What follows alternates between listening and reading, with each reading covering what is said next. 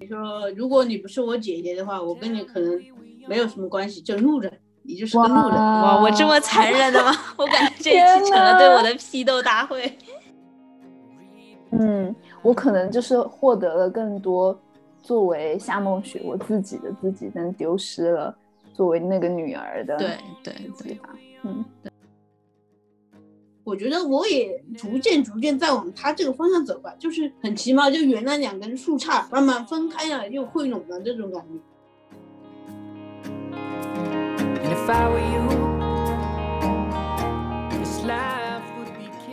嗯，今天我们有幸请到了嘎嘎角角第二位嘉宾，他叫李天元。嗯，可能大家不知道我们的另外一位主播呢，他其实叫李天和。所以请来的是他的双胞胎姐姐。我们因为很想要了解一下，嗯，作为双胞胎的成长经历，以及嗯，在成长过程中对于 sisterhood，像是姐妹，还有友谊，还有一些嗯家庭教育以及嗯家庭关系方面话题。所以今天很开心，请到了李天和的姐姐。嗯，欢迎，欢迎，欢迎，欢迎，欢迎。其其实对我来说，这还挺。挺不习惯的，因为很少跟跟他就是共同的面对，呃，我的朋友或者是他的朋友一起聊天啊什么的，这对我来说也是一个挺难得的机会。对，因为我跟李天河其实是初中同学，呃，初中同桌，可是我。在我也是认识他大概半年，就是一个学期之后，我才知道他是一个就是双胞胎，就是他有一个双胞胎姐姐，他也没有没有特别提起过，我也没有跟李天元有过太多的交流，所以今天特别好奇，特别好奇的是，你们作为双胞胎，在这个特别是我们这一代完全是独生子女的这种嗯时代下，你们作为双胞胎，作为有这样一个陪陪伴。在你们的日常生活中有没有特别特别特殊的经历，或是有没有觉得自己有一点异端，或者在社会中的话，嗯，就是有点奇怪的感觉。嗯，这个问题其实作为一个双胞胎来说的话，其实我还蛮想吐槽一下，大家知道我们是双胞胎的反应，比如一些长辈们可能就会问你爸爸妈妈是更喜欢你还是更喜欢你妹妹？这个时候我都很无奈，说我爸爸妈妈喜欢我，我最喜欢我妹妹。然后第二个就是说，你们第二个有些朋友就会很好奇，有一种类似的，可能就是大家会对于一些双胞胎，比如说双胞胎兄弟爱上同一个人，双胞胎姐妹会不会爱上同一个人，就这种类似的情感选择方面的问题。那会吗？肯定应该不会。吧我跟他不会，我跟他不会。那第第三个就是说，呃，有一个关于我们名字的梗吧，因为我叫李天元嘛，有个词叫天圆地方。人家知道，哎，你妹妹是不是叫李地方？李地方这什么丑名字？蛮好听的，对啊，蛮好听的。然后还有一个就是让我觉得，其实这个问题对我来说还影响蛮大的，就因为天河他本身比较优秀，又在国外深造，然后一直成绩也比较优异，但我可能就跳舞吗？可能可能我就相对来说这一些。世俗的标准下，可能过得比较平庸，然后大家就会问我：你妹妹那么厉害，那你会不会有压力？或者问更直白问：你妹妹那么厉害，你会自卑吗？或者你妹妹那么厉害，是不是她才应该做姐姐？就是一种不自觉的把我们对应起来进行比较，就会让我觉得很讨厌这个问题。我一般对于这类问题回答就是：我是我，他是他，我会选择把它割裂出来。但是实际上，我后面反思的时候，我还是或多或少的受了这个问题的影响。我还是会因为他确实很优秀，当然我也很高兴他优秀，但是我也因此会反思自己是不是属于不太好，或者他很优秀，我跟他基因差不多，我是不是也很优秀，也会无形间去影响我对自我定位的一种判定吧。对，我觉得你这一点说的挺有意思的，就是一方面，比如说家里有，特别是现在二胎政策嘛，然后可能有两个小孩的时候，家长可能会就比较担心，如果一个孩子比另外一个孩子优秀，那会不会让另外一个孩子感到自卑这样的？但其实也有另外一种可能性，是因为一个孩子比另外一个孩子优秀，但另外一个孩子可能会想，那我们俩俩都是来自于同一个。家庭同样的基因，那是不是其实我也可以这么优秀？所以说这可能也是有一个正面的影响，让呃另一个孩子更加的自信。嗯，但但就我来说的话，对于我的朋友。对，对于我的朋友就都非常的肤浅，都你是在讲我吗？听到我是双胞胎之后，第一反应我被问的最多的就是，哎，你们俩长得像不像？一般就会问是不是异卵还是呃异卵还是同卵的那个，对。但这就牵扯到另一个话题了，因为因为李天元他以前就是一直是从从小就特别爱吃，然后就特别特别的胖，以前啊，然后现在两百多斤，对两百多斤。对外宣称二百，不是最胖的时候差不多二百二十五斤吧？对，还是蛮困扰。对他，我二百二十五斤，好吧？对，然后他后面就非常厉害的奇迹般的，在大概一年左右的时候，减掉了可能一百多斤的体重，成为了就完全就不在超重的那个健康、健嗯康范围内了。我们听众朋友可能看不到，我现在能看到他们两个人，就是我觉得特别神奇的是，他们应该大概也是两年没有见了，可是他们两个现在的发型是完全 一样的。然后这难道是什么宿命吗？真的是宿命。然后虽然虽然发型或者只长得就是外观上看起来蛮像的，但其实你能够非常轻松的分辨他们两个，因为他们的无论是讲话的方式，或是嗯，就是那种语调或激情的程度，都是有很大很大的差别的。没有，其实其实我个人觉得，我跟李天和以前胖的时候可能就肯定不像，但我觉得我们瘦下来，就是所有人都说，哎，你们两姐妹，你瘦了跟你妹妹好像啊。还有亲戚说，我看见你就像看见你妹妹，但我个人感觉我们还是不像的。嗯、但是对我们小时候确实很像，对，因为表现型就等于基因加环境嘛。所以说嗯我跟他的话就应该是基因是一样的，但是呃环境非常的不一样，所以说嗯最后、呃双重作用下的话，最后的结果也有非常大的差别，这也是符合科学道理的。你很科研，很科研。刚刚天元呃讲到说，他说他小时候嗯、呃会被他的朋友问到，嗯、呃、李天和发展的那么好，会这么聪明，可是对于他自己是怎么样？他让我就想起了我们嗯、最近很火的一部一部书《那不勒斯四部曲》里面，特别是第一本的名字就叫《我的天才女友》，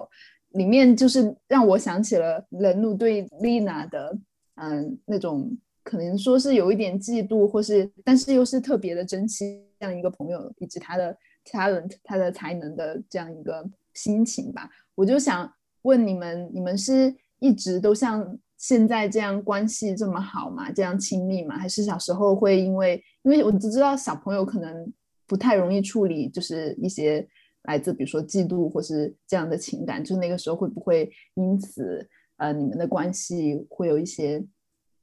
嗯，特别的地方呢？对，我想说这个是，就是虽然我从我的角度可能不是一个特别好的发言者，但我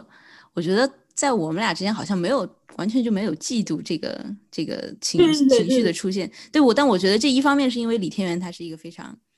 心胸宽阔的人，嗯嗯嗯，然后对，但另外这也可能确实是一个有意思的话题，可以想一下为什么没有，就既然完全没有这个嫉妒的面相，我感觉是就是确实是嫉妒是是很少的，因为他一直很优秀。我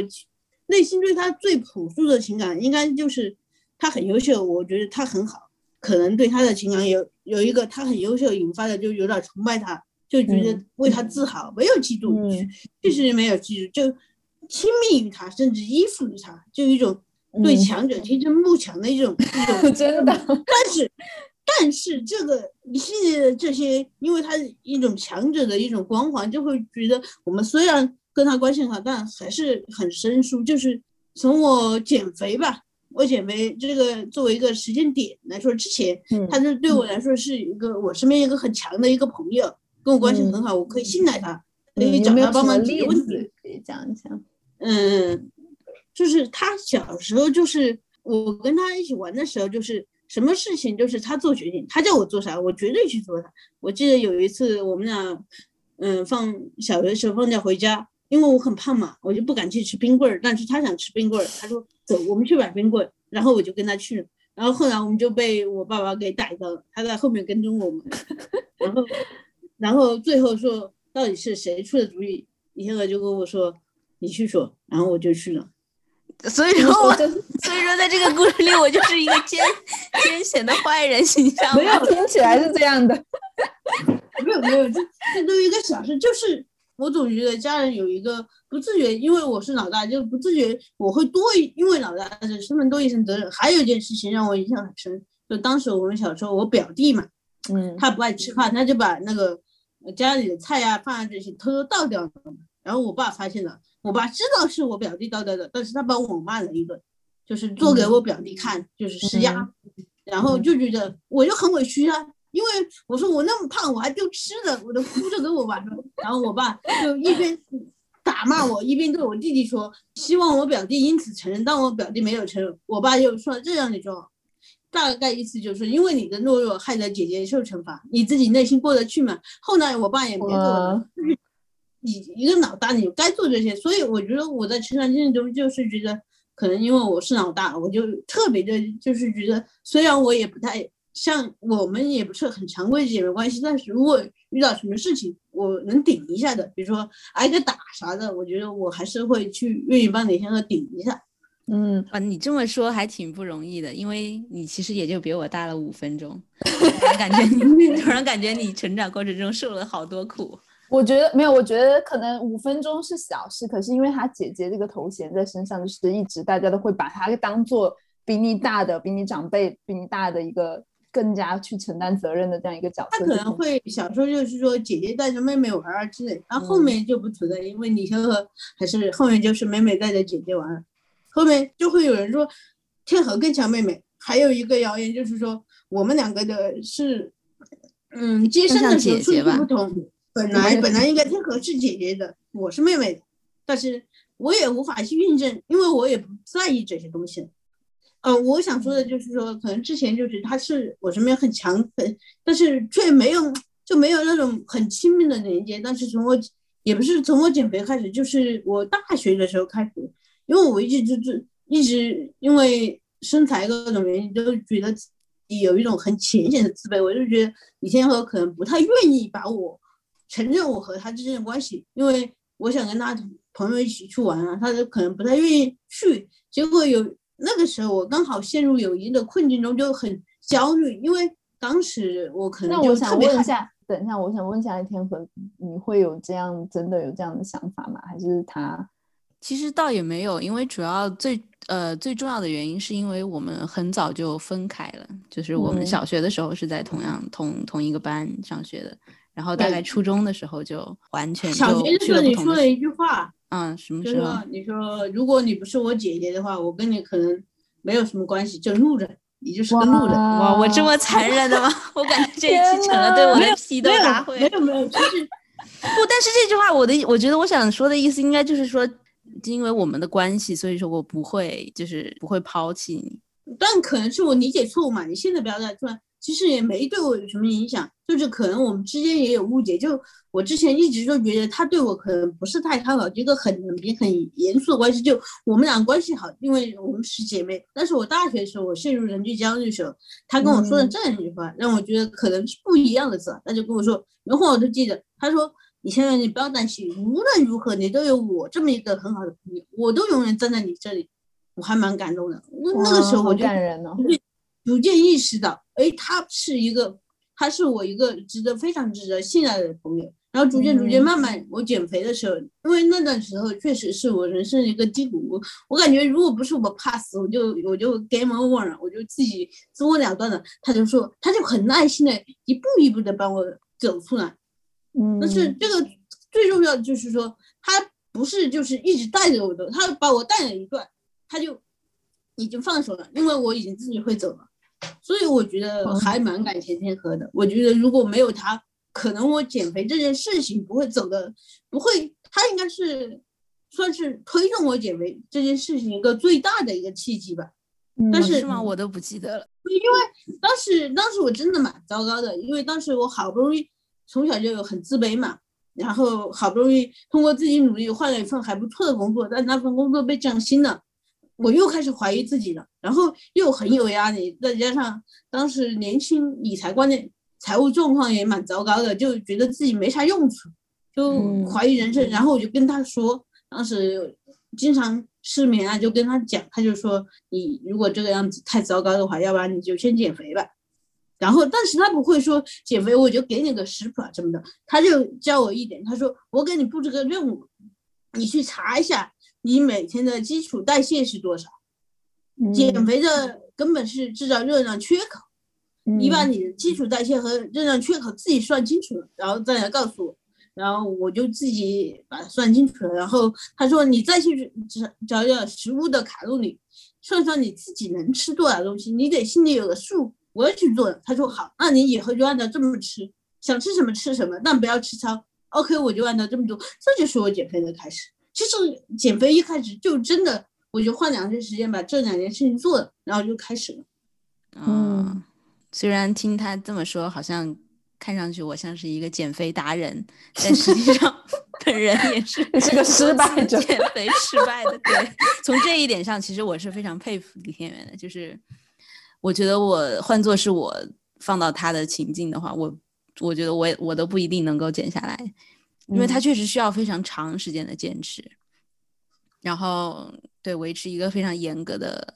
也。不能说严格吧，非常规律的一个 lifestyle，一个生活方式。对，也不是这么说，就是我后面也自己在想，就是其实说白了，我现在其实过得还蛮开心的，想吃的都能吃。就是你减肥减的一段时间，比如说你减了半个月，减了三个月，如果你真的理解你为什么瘦下来，不是那种随便乱解释瘦下来，那就可能不会。就你养成一种生活方式，你的你的。就是说，你对这个世界的感受不一样，你的你的认知改变，你的行为自然就改变。嗯，我觉得我们虽然才聊可能半个小时的样子，但是我就能从你们两个的表述中就能够，比如说你刚刚你天元讲到说，爸爸明明是表弟把什么东西打碎了，但是他一直在惩罚你，因为我觉得你的性格就是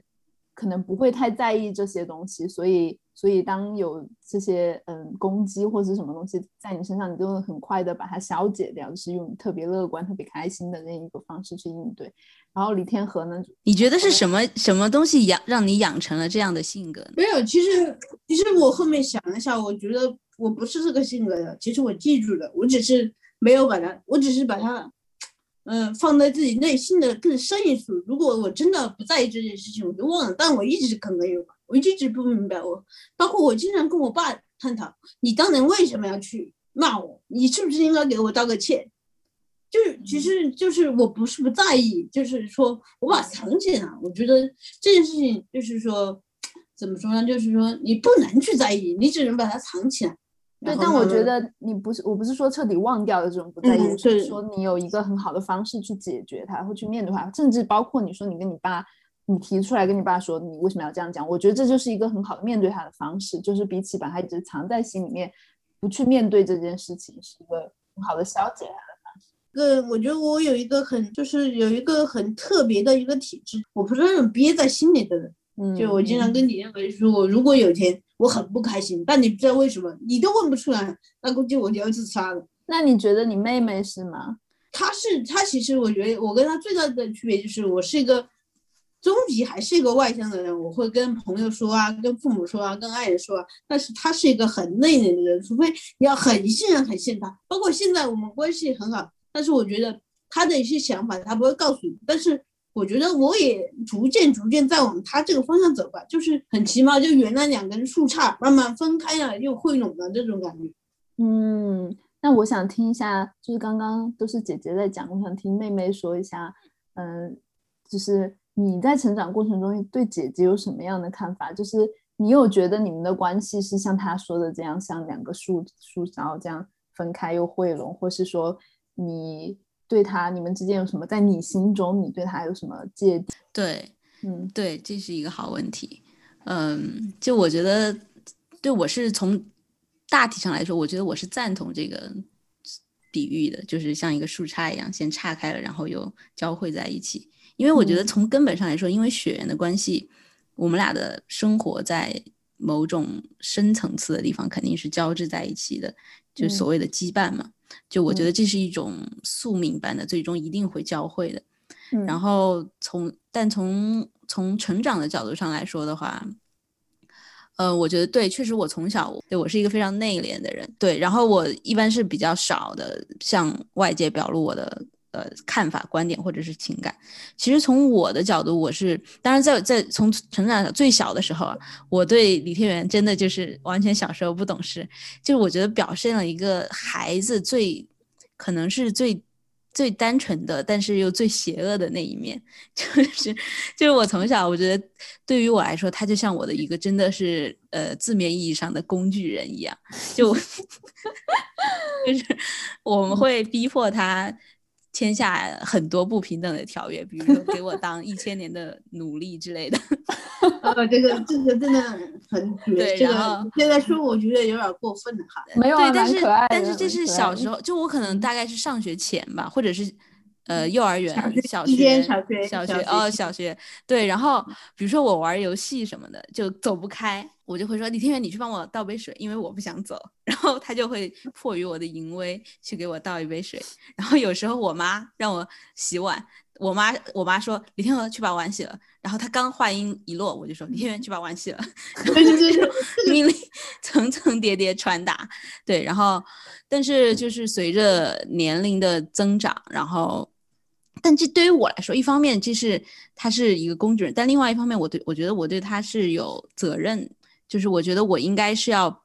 帮助他，不管怎么样，我都是要让他变得更好。然后他算是我的一个 liability，但是这种 liability 太无情了，嗯嗯嗯，对，就是甜蜜的负担。好，对，然后就我觉得从我对内心深处来说的话，是觉得他是是我必须要呃去。帮助的呃不是帮助吧，就是必须要去管的一件事情，可以这么说。那你有没有就是印象比较深刻，就是具体一点的具体就是你们两个，就是刚刚天元有提到说，你们后来知道从哪个时候开始，就是互相打开了心扉。哦，对，我觉得应该是随着随着长大之后吧，然后你也有更多的人生经历，然后对，其实，在成长的过程中，虽然李天元会觉得我是比较有光芒的那一方，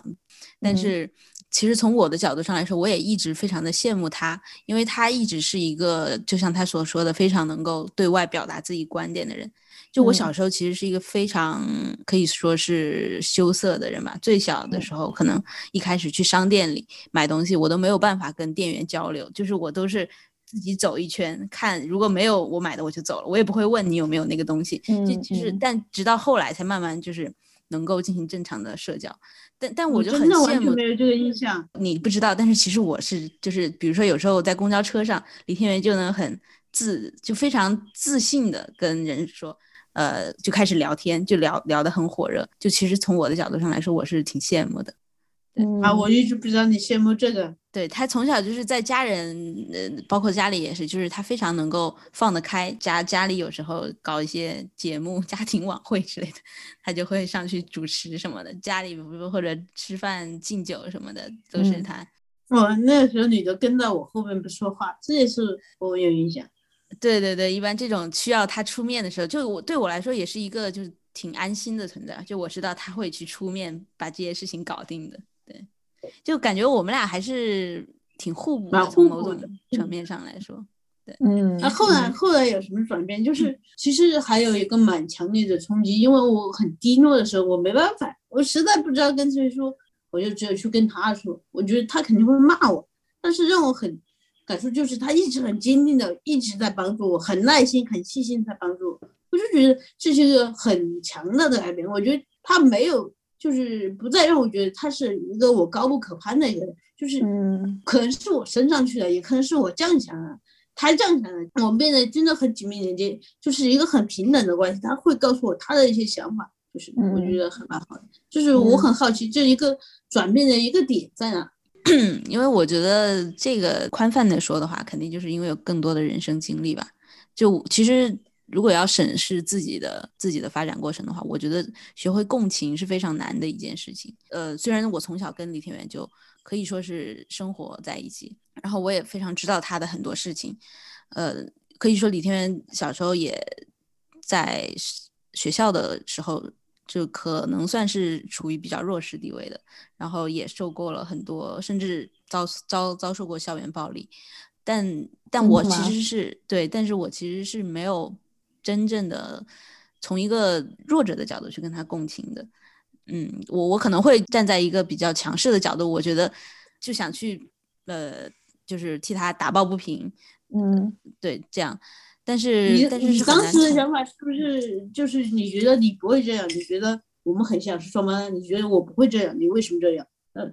哦，不是不是不是，我我是我是肯定是就是单纯的是觉得应该是要去把去帮他出头的那种想法，对。嗯，但嗯是但是我并不是从一个就是处一个受害者的角度去真正的跟他嗯共情，嗯想他为什么他可能此时此刻正在 suffering，正在受到什么样的折磨，但可嗯能是因为我自己的成长，在某一些时候，我可能也因为各种各样的原因处于了一个弱势的地位。然后嗯这才让我能够真正的共情一个真正处于困难境地的人，他真正担心和和正在遭遇的是什么，然后可嗯能也也就让我能够用一个更加平所谓的平等的态度跟他交流吧。其实，其实说到一个共情，我反而觉得我共情能力可能就天生要比你好一点吧。就是后来你可能是跟我说，你有一次跟我说，你觉得我很好，你觉得我很，你你觉得我很宽广，能能够接受很多，就是有些人觉得可能某个人觉得很离谱的行为，但我我都能去理解他，理解他一部分，并且跟他一个沟通，他就觉得我其实很适合和人打交道，就是就是我好像有种天然的魅力，呃，可能就在公交车上就容易跟人家混熟吧，就特别自来熟。对，我觉得这也是后面一个就是互相学习的过程。就是我我是真的觉得他是可以跟任何的人，就是会任何的人打交道，然后就是能够比较熟吧。我就不行，我完全不行。我妈也可以。那你觉得这个跟就是你渐渐从成都这样一步一步走出去有什么联系吗？因为我对于我来说，我觉得进入这种大城市的生活，就有一定程度上就好像把我的嘴给封掉，让我干变得更冷漠。因为嗯。比如说我在这边才来伦敦的时候，我住进了一个一个七个人的一起 share 的一个 house，嗯。然后当时我一进去的时候，我就特别想说我要跟每个人做朋友，大家都像家人一样。嗯嗯嗯，但但结果后来就遇到特别多很离奇的事情，比如说我床单不见了，比如说有人敲嗯。我的墙，比如说甚至有警察半夜三更跑到来来我们的门口，因为有人就是进不了家，他在狂敲门，就是造成了有点扰民，然后警察就来了。嗯，然后就嗯。让我就是开始觉得这个地方不就是可能在大城市里面和每一个人熟络本来就不是一个必须的事情，就是你只只需要管好你自己对，因为很多时候你过好自己的生活已经很不容易了，就没有更多的精力去所谓维护一种社交的关系。对对，但比如说，当我看我妈的妈妈的时候，我妈每次都会觉得，比如说我在之前的房房子里面还有老鼠出现，然后我妈就会叫我让室友帮我，或者叫我同事帮我。但是在我看嗯来，我就觉得 ridiculous，我就怎么可能找这些人？他们凭什么要帮我呀？就是，对对但是我妈就觉得你怎么连这样一点事情都做不了？就是在他们的。呃，认为就是他们就觉得你应该跟每个人搞好关系，这样你有问题的时候，别人就可以帮助你。可是，在我的内心就觉得每个人都得自己帮自己。就是我觉得一定上也是这种进入城市里面，就城市就是高流动性城市带给我们的，就是这种更加的不愿意和所谓商标讲的不愿意和附近性建立联系连接的。对，但我觉得这可能正好可以问一下李天元，是一个比较好的对照。虽然成嗯都也是一个国际化的大都市，但是他从的小的超好，他从小的呃发展相对来说是，就是比如说住校啊什么的，他相对来说是跟父母离得比较近一点，然后可能是嗯在一个比较熟悉的环境里长大，也许他会对这个事情有不同的看法。嗯就就我觉得怎么说呢？我之前就一直是觉得，说好听一点叫心胸宽广，说难听一点就是多管闲事。就我很好奇别人干什么，别人发生什么。但是我觉得随着年龄增长，可能是你有工作，你有你自己生活，就是你觉得你自己很安排，所以我反而无暇去关注除了几个我愿意去关注的人以外，就人家干什么，我觉得没有什么。没有没有跟我有什么关系。以前我关注可能是因为我觉得我不够自信，我很害怕别人对我的看法啊各种啊。然后现在可能就觉得啊，你你爱干什么干什么，大家成年人就有一定的界限，彼此尊重就行了。嗯，这感觉又说到了人与人之间界限感的一个问题。就我觉得可能也跟代际有关系，比如说父母那一辈的天然之间，他们人与人之间的界限感就没有那么强。还有以及他们对亲情的这种重视，就是我记得我回重庆的时候，就在重庆有一个什么三大姨的，完全从来没听说过，但是突然间我妈就知道他们家在重庆，然后那个。姐姐生了孩子，就从来没见过，我妈妈也没有见过，就是非要，就是真的好麻烦，就非要一定要冲到人家家里面去看那个孩子。我当时，但我当时觉得我妈太麻烦了。可是当我真的跟着我妈一起去到那个人家的时候，呃，我就我就还是被他们之间那种真的就是那种虽然从来没见过，对，但是就是有一种嗯亲情的这种 bonding 吧，就是这种连接所感受到。然后我觉得这这也是在我们这一代。身上消失，太就是完全找不到的。对对对对，我觉得是可能这个就跟独生子女有很多的关系，就是单独的，就因为你从小成长环境如果只有一个人的话，你可能也就习惯了。很多时候，因为不管怎么样，就包括很多人，就即使父母再怎么宠爱一个所谓的独生子女，但很多时候更多的事情都是要自己去面对的。但我觉得这一点对我来说就是相对来说比较特殊，因为我们是双胞胎嘛。就我觉得，虽然我从小都是压榨李天，对李天元进行疯狂的压榨和剥削，但是但是你压榨我的时候，你至少觉得，比如说你不想洗碗的时候，你至少知道会有人帮你去做这件事情，你至少觉得你不用一个人去完成，有人会去辅助你来做。对对，就对更深层次的说的话，就还是会可能会跟独生子女会有很不一样的心态，就你会觉得。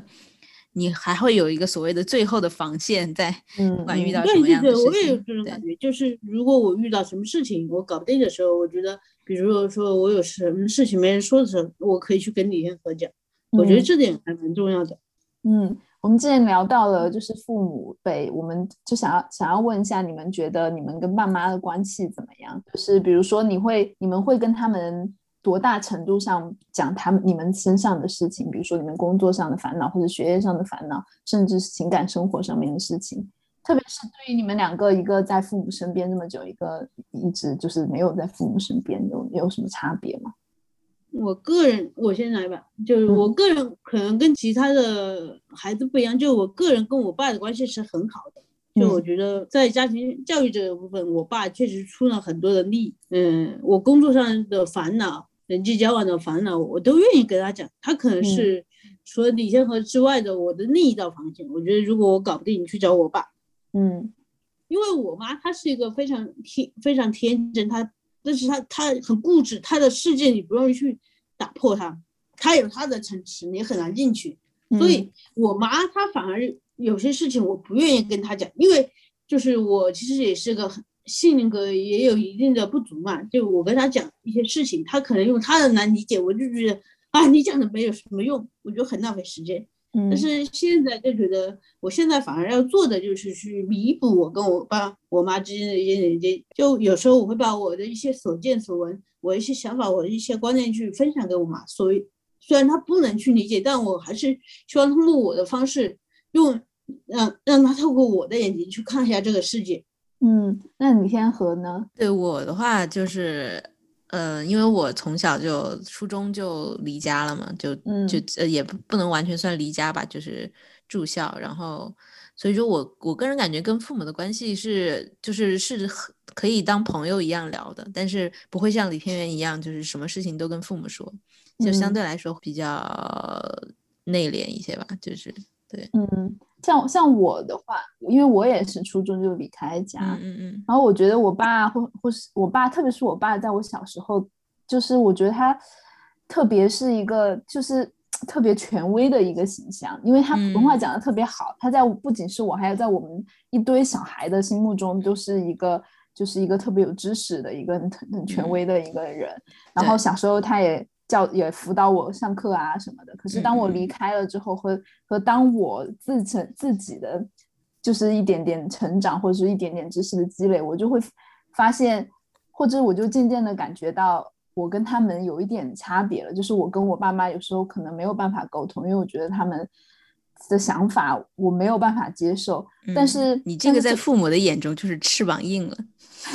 就是翅膀硬了，但是后来后来我又在去了香港，在我正式工作以后，我觉得其实又有转变，因为在大学的时候我很少跟他们聊天啊，或是很分享生活，因为我就觉得他们没有办法理解。然后进入工作的时候，我开始跟他们讲一些我工作上的事情啊，或是嗯工作上跟跟同事跟。领导的一些关系的问题，他他们会用他们的方式去帮我处理。比如说，我每次从家里离开的时候，他还叫我带一瓶五粮液。我说我说这边没有人要拿你的酒，就是他们会。后来我妈真的是硬生生放到了我的行李箱，就是他们用他们的方式去解决。后来我我渐渐的让我妈也发觉，就是他们的一些处理方式，可能真的是在我的生活环境中是没有办法。嗯，使用的，比如说，就像我刚刚讲的租房子这件事，因为他一开始就骂我说我没有办法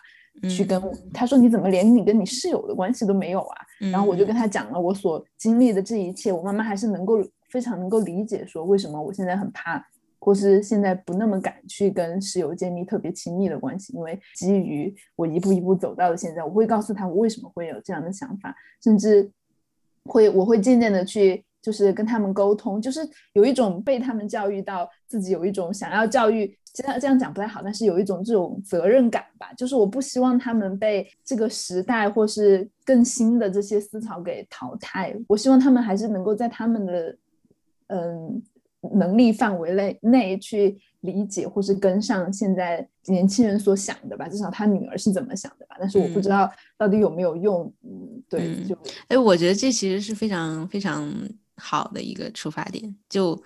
这也，我觉得这侧面其实说明了你跟你父母的关系其实还是非常亲密的，就是你愿意去 take initiative，就你愿意去迈出这一步，然后去跟他们交流你生生生活中的点点滴滴什么的。这其实很多现在的人应该都很难做到。对，但是我其实也有一点负罪感吧，对，也有一点负罪感，因为毕竟嗯，初中就出来了，然后后来去香港，现在在英国，就是。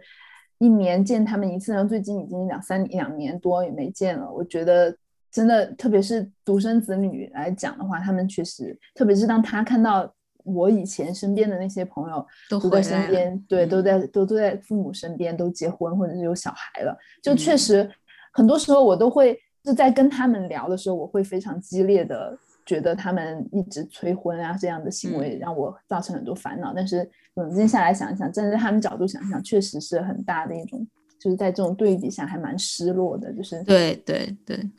对，因为父母也有他们的朋友，其实很多时候，嗯，很多时候你你的生活中的，包括父母也是他们生活中的很多东西，也是由于他们附近的对比然后造成的。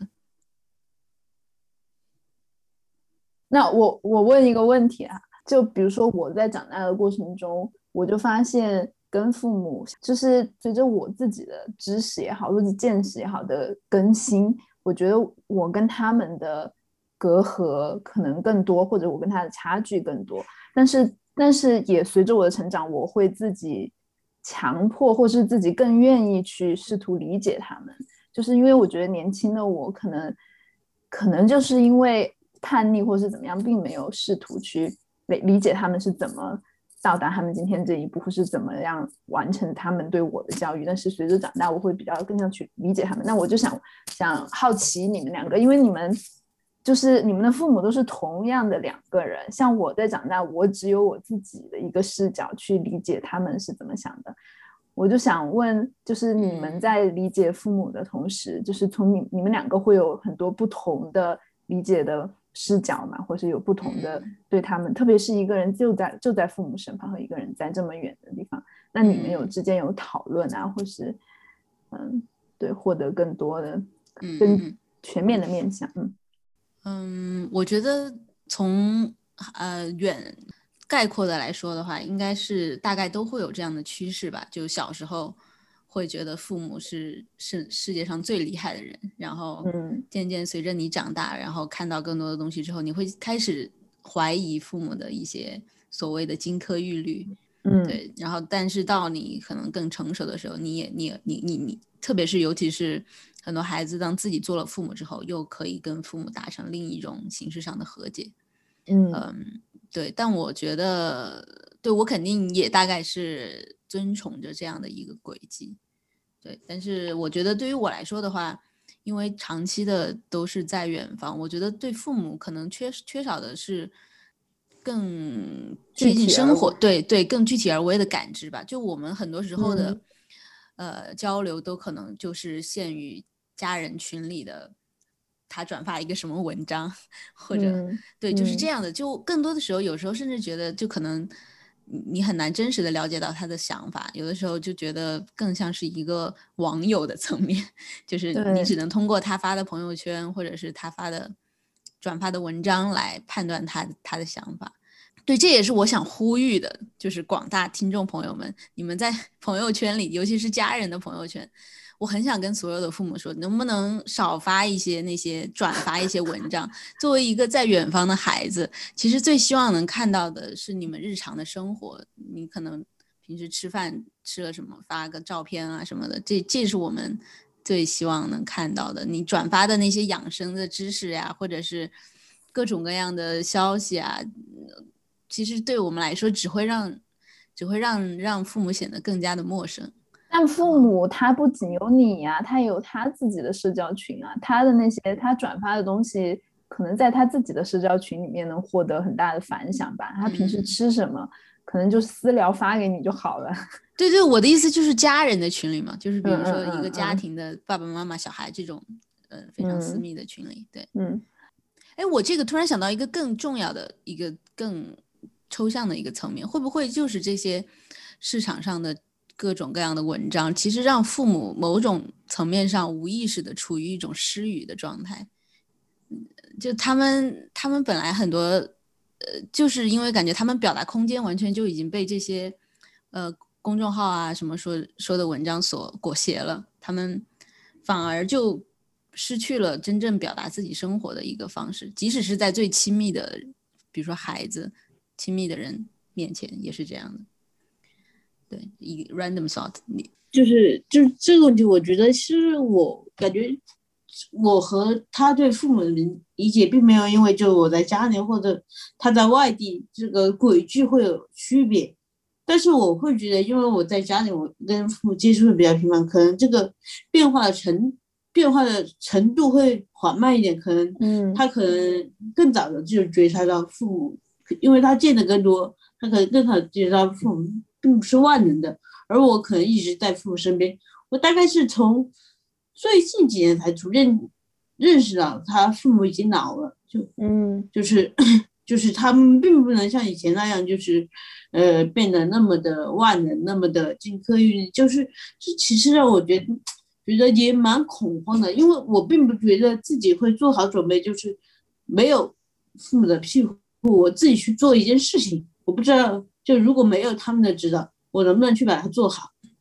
呃，就是去面对一些大的事件的时候，就如果父母的他不能给我一定的指导的时候，我自己去能不能通过我自己摸索去学习去把它解，这会让我觉得非常的非常的，就是会让我引引起我一定的焦虑。但其他的就是说，跟你像和跟大多数人的这种。从开始到崇拜到不理解到喝酒，我觉得大多数都是在走同样的路径。嗯，但我觉得你因为，sorry，就就我觉得，因为你跟父母更近的话，你你你要有自己的自信，然后去反过去去影响一下父母。其实对，其实后期我觉得最近我也是在尝试做一些事情，比如说我会跟父母分享一些我我喜欢的东西啊，我的生活，我是觉得可以去。嗯，亲子家庭教育之间构建一个比较和谐的一个连接，但是他尝试多了也会也会觉得非常的麻烦，因为父母思维都固定了。我就觉得，如果真的不能改变对方，那就保持一段距离。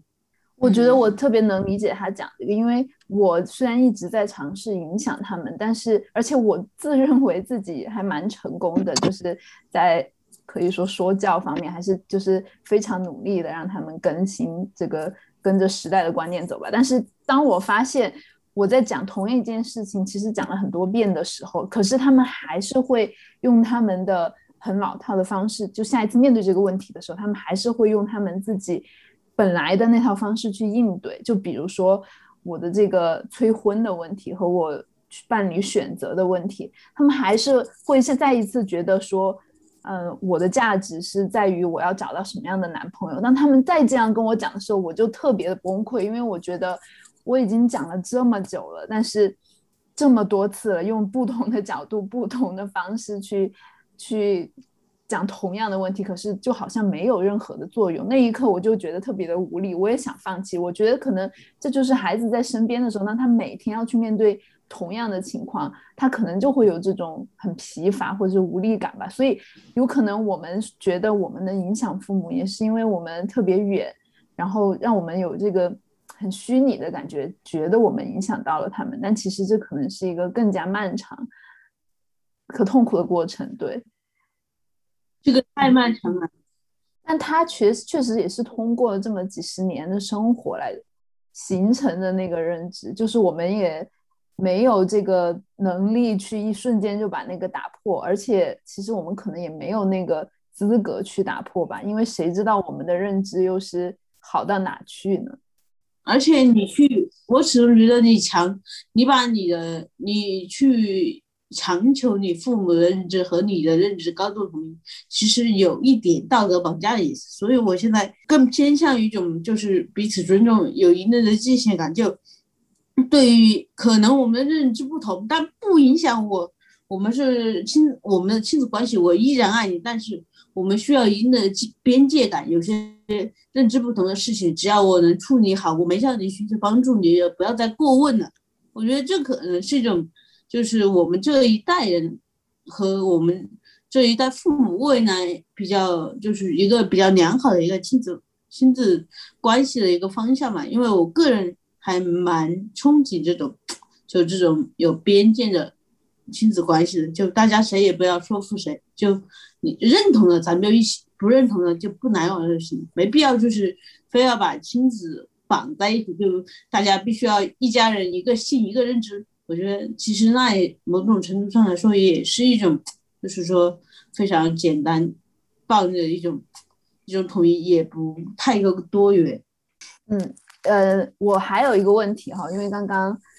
我突然想到，就是你们对父母的衰老是怎么看待的？因为对于我来说，我可能就是一两年才见他们一次，然后其余时间虽然我们基本上每天都会视频聊天啊，或是微信聊天。可能你隔着这个屏幕，你是不能够切身的感觉到真正的，就像很细致而微的发生在他们身体上的变化。就是他们发给你的照片，他还是那个非常有活力的爸爸妈妈。可是，哎呀，我都想哭了，妈呀！嗯嗯，对，但是尤其是这种在外的，有可能每一两年回家一次，然后可能可能会冲击更大吧，比起在父母身边的。有可能一个是突然一下就老了，一个是一天一天的老了，都是非常揪心的一个过程。嗯，而且我觉得，嗯，对，而且我觉得我我我看到他们，就是我又不太愿意去承认他们有变老这件事情，就就就假装好像没有看到，就很逃避的那种。其实我特别能理解你这种。这种心理，因为虽然我一直在父母身边，就感觉，就感觉它是像一颗会引爆的定时炸弹一样。就是每年我爸妈去体检的时候，我都特别恐惧，我都特别恐惧他们有什么，就或者他们不舒服的时候，我就特别特别恐惧。就因为我不知道的，如果有一天我的父母离开了，我一个人在这世界上，我觉得就可能少了一部分的支撑。嗯，所以就会让我觉得。对于这个问题，就是他，我觉得他就是一种无形的一样，就一种就是看不见，你平时可能感觉不到，那突然某个事件一旦发生，对我来说就是说，我父母也不舒服，比如说我爸他偶尔会跟我说他手很疼，我就很恐惧。他如果真的得什么病，我都会非常高度紧张。他去检查的前一天，我都会非常焦虑到失眠的都我因为我就会想，如果他不行了怎么办？这个家。靠我一个人，我能不能把它撑行？就会有一种时不时一种焦灼感。嗯嗯，对，这这又回到我之前讲的，就是说我每当我就习惯，我就很喜欢，不是很喜欢，就是我很怯懦，就去逃避思考这些问题，就是或者他们生点什么小病什么之类的，我真的完全不敢想象会不会有什么更严重的东西，因为这个不仅就是牵扯到他们自己的健康，还有就是我对我这么多年的在他们身边的这种缺席，以及可能他们将来会需要我的照顾，需要我在他们身边的这么多，是我真的都是一种。完全逃避的态度，不去不去做这个计划，其实就是想到这个还是蛮恐怖的。我虽然在这里讲，我又再次 逃避了，就是我也没有讲接下来我应该要怎么办，或是怎么样。其实其实你不用这么苛责自己，因为我觉得这个问题是无解的，因为这是一种自然规律啊，不可能说其实。怎么说也不能用逃避这个事，因为你确实不知道怎么办。对一个问题，你根本不知道一道题，你根本就解不出来，那我不做它，我不觉得这叫逃避。无解的问题，这反正我觉得一来就是说逃避，其实挺有一点点包道德绑架意味。可能还有一点就是你这样说是逃避，但真真的那个事情发生的时候，兵来将挡，水来土掩，你自然就知道你该怎么做了。因为很多事没到没到那个份上，你怎么想都没有用。我觉得我爸妈就是他们用，他们也没有经常跟我说他们需要我在哪，或是需要我去怎么照顾他们。但是我觉得他们是用他们的行动，就是他们是怎么对他们爸妈，他怎么样对我外公外婆、我爷爷奶奶的这样的方式，就是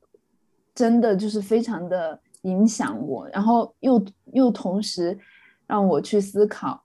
嗯，我大概还有多少年可以自由的玩耍？哎，我也我也不知道，我也不知道。我觉得，但是他们可能，哎，我也不知道，无解。所以，因为不用，我都很少去想这些问题。一一方面就是可能我现在生活比较稳定，父母的身体健康状况都 OK，我始终都觉得，我都很长时间意识到，我爸妈都已经是。五十五五十岁中旬的嘛人，马上就奔六的人了。我始终觉得他们在我印象中就刚刚四十出头，正值壮年，所以我很难去想象，如果他们真的是，嗯，需要缠绵病榻的时候，这个时候我该做什么，我也不敢去想。但我觉得这种事情，你再怎么想，你想的再好也没用。真的到了那一步，你就知道你该怎么选。嗯，我觉得你天天在父母身边陪着他们，我觉得跟。可能我跟你天河，我不知道你天河怎么想的，就是这种，就是真的也不一样。我觉得就对于这可能就能体现出差别了，因为你在父母附近，你每日的陪伴，然后让你有这样的自信，能够嗯说出这样的话，也不也不是自信，不不是自信吧？对，让你能有这样的底气，对底气，能够让你，因为你知道。对你不是，就是你，你非常切实的感受到，就是因为你一直在做这样的事情，然后你知道真的发生了，你你能怎么样？对，就是对于我和那个雪雪来说的话，就真的是一个很难很难去触碰的一个一个东西，更容易的从人性的角度上，更容易的选择了去逃避，去就暂时。不去想这件事情，只能祈求科技发展。真的只能祈祈福。对，这其实是蛮有趣的一个面向的。就我觉得，我觉得从在在外游子的角度是很难够很难有你这样的，你能能有你这样豁达的心态吧？我觉得，对，我觉得你对他们的观察是就是日积月累。这样一点一点来的，你知道他们是怎么到达今天这一步的？就是，甚至你可能都没有那么容易察觉到他们脸上或是哪里的变化。可是对于我来说，我每次见到我爸妈，我都会觉得他们不一样了。对对，就因为我们都是一个片段一个片段，就是对，在他的生活中是断续存在的。对，而且这种不一样又再次提醒了我，我为什么。好像缺缺你缺席了很多他们的时间的那种，对，哎，反正这个就真的是，我觉得这可能是很多我们这一代就是离家在外追求自己自己想追求的东西的人的一个困境吧。嗯，我我也没有特别好的解决方法。对这种困境，而且是有一种就是我在不停的更新我自己，让我觉得哇，我又获得世世界更多的知识和我更多的了解自己。哦，我原来自己可以是这样，在不世界不同的地方发现更多的自己的同时，又嗯特别欣喜，但是一边又失去了很多的那种感觉。对，对我完全能够 get 你，就是当你走向更广阔的世界的时候。你同时也发现自己的新的面相，但可能因为你距离太远，父母对你的认识也许还停留在很早之前的你，嗯，就你会发现你们之间的鸿沟有可能是越来越大的，就不仅是观念上的不同，连你们对自己的认知和父母对你的认知，你对父母的认知。这些都会逐渐有越来越大的鸿沟。嗯，我可能就是获得了更多作为夏梦雪我自己的自己，但丢失了作为那个女儿的对对对吧？嗯，对。哎，好悲伤的话题呀。对，但但其实我觉得，可能是我我的感受，反正我觉得，无论是在内，在父母身边，或者是远离家庭的游子。就面对父母真正衰老的那一刻难迎的时候，其实他都是无论在和不在都是很慌的，